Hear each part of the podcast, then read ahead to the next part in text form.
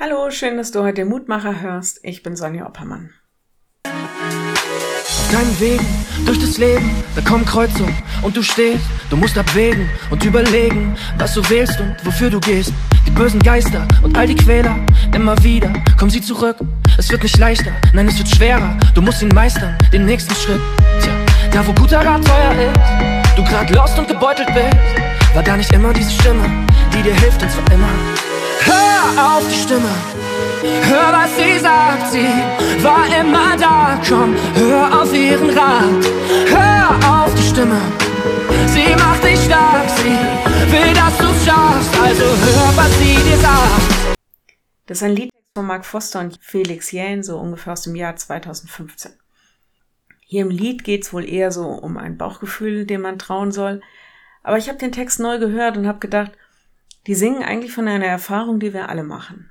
Wir kennen die Kreuzungen unseres Lebens, die Entscheidungen oder auch, dass wir uns mit quälenden Geistern rumschlagen müssen, so in der zweiten Strophe. Ja, wenn du hier über Streaming hörst, dann hör dir das Lied ruhig einfach nochmal an.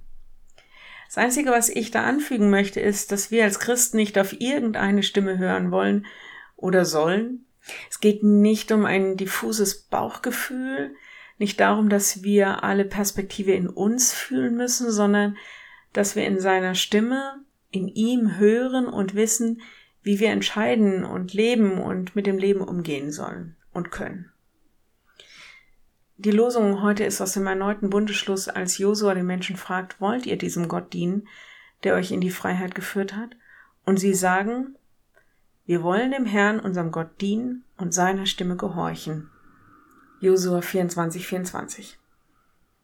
Der Lehrtext ist eine Situation des neuen Bundes. Jesus sprach zu Pilatus, ich bin dazu geboren und in die Welt gekommen, dass ich die Wahrheit bezeuge. Wer aus der Wahrheit ist, der hört meine Stimme. Johannes 18, Vers 37. Wenn du magst, dann bete doch noch mit mir. Herr, das ist ja nicht unbedingt einfach, in den Stimmen dieser Welt deine Stimme zu hören und ihr zu folgen. So hilf uns, dass wir in deiner Wahrheit bleiben, dass wir auf dich hören. Wir beten für alle, die heute deine Stimme brauchen, weil sie Entscheidungen treffen müssen oder weil gerade guter Rat teuer ist, sie sich verloren oder gebeutelt fühlen oder was auch immer. Gib ihnen deine Stimme und öffne ihnen dein Wort. Schick ihnen Menschen, die ihnen ein Wort sagen können, das sie weiterbringt.